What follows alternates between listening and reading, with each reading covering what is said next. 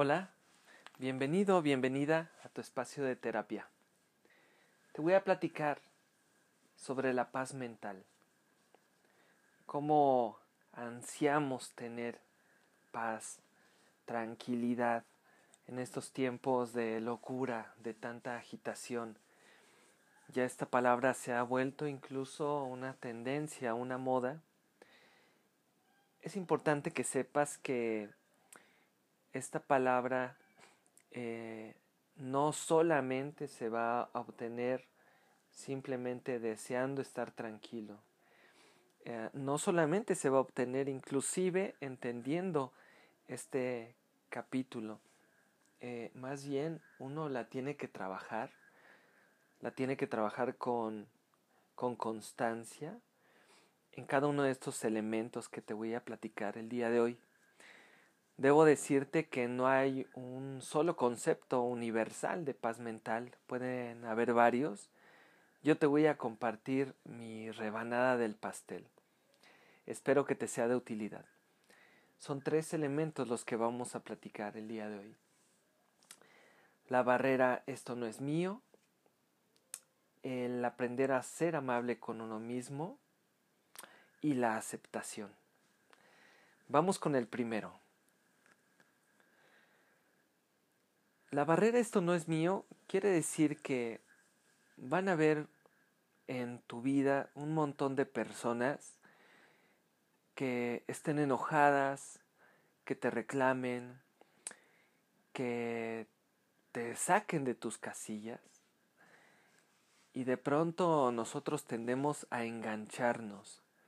Nos enganchamos porque nos tomamos personal estos arrebatos o estos reclamaciones que tienen las personas hacia nosotros. Sin embargo, te vas a dar cuenta que muchas de las veces estos enojos que tienen ellos no son hacia ti. Quizás sean situaciones que ellos mismos no han resuelto en sus vidas y que de alguna manera lo reflejan en ti uno va aprendiendo a detectar qué cosas no son para uno, qué cosas no son de uno, qué cosas son del otro y donde el otro se tiene que hacer responsable. Porque tú no te puedes hacer responsable de las tristezas, de los enojos, de las inconformidades de todos. Simplemente nos hacemos responsables de lo nuestro. Cuando yo me doy cuenta entonces que hay cosas que no son para mí, que son del otro, puede establecer esta barrera de esto no es mío. Y a partir de ahí, establezco ese límite para que estas actitudes ya no me impacten. El segundo punto, ser amable contigo mismo. ¿Qué quiere decir? Quiere decir que nosotros eh, podemos darle al otro afecto, atención, cariño, comprensión, apoyo, ayuda, cualquier situación que te venga a la mente y que nosotros le damos a los demás. Inclusive podemos ser corteses y amables, respetuosos, muy tolerantes con los otros pero de pronto no lo somos con nosotros mismos. ¿Qué estamos pensando? No di lo suficiente, no, no es lo mejor que pude haber dado, soy incapaz, soy incompetente, soy un tonto, soy una tonta. Empezamos a contaminarnos de pensamientos negativos, a inclusive a veces, aunque nosotros tengamos razón de haber reconocido un error, no nada más nos quedamos en reconocerlo, sino que nos lo recalcamos un día, dos días, tres semanas, cuatro años. Tenemos esa tendencia a la autocrítica fuerte, severa, destructiva. El ser amable con uno mismo es aceptar esta parte de los errores que llegamos a tener, trabajar en ellos, pero no clavarnos en estarnos criticando constantemente, sino vernos desde una postura más cordial, más humana, y a partir de ahí dejarnos en paz,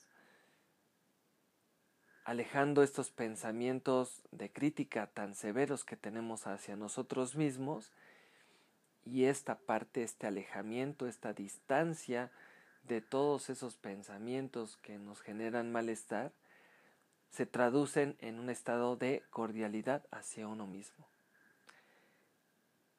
El tercer punto es la aceptación.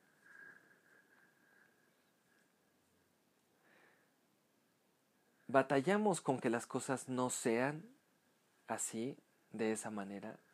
Queremos que sean diferentes. Pensamos y creemos que el mundo debería de funcionar distinto regularmente pensamos que debería de funcionar como nosotros pensamos o como nosotros actuamos. Muchas veces en terapia me he encontrado esta característica en donde queremos que el otro piense como nosotros pensamos o como debería de pensar, según nuestro aprendizaje, según nuestra perspectiva de la vida.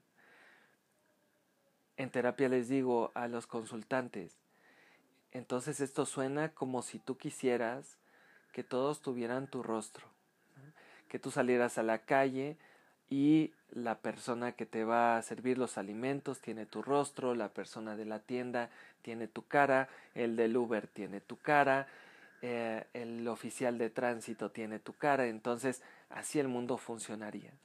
Cuando hago este ejercicio de pronto en la consulta, pues vienen las risas, ¿no? Porque nos damos cuenta de, de que en efecto, a veces queremos que las cosas sean diferentes, pero diferentes de acuerdo a como nosotros somos y como nosotros pensamos que deberían de ser. Y eso hace que no aceptemos. Eso hace que rechacemos.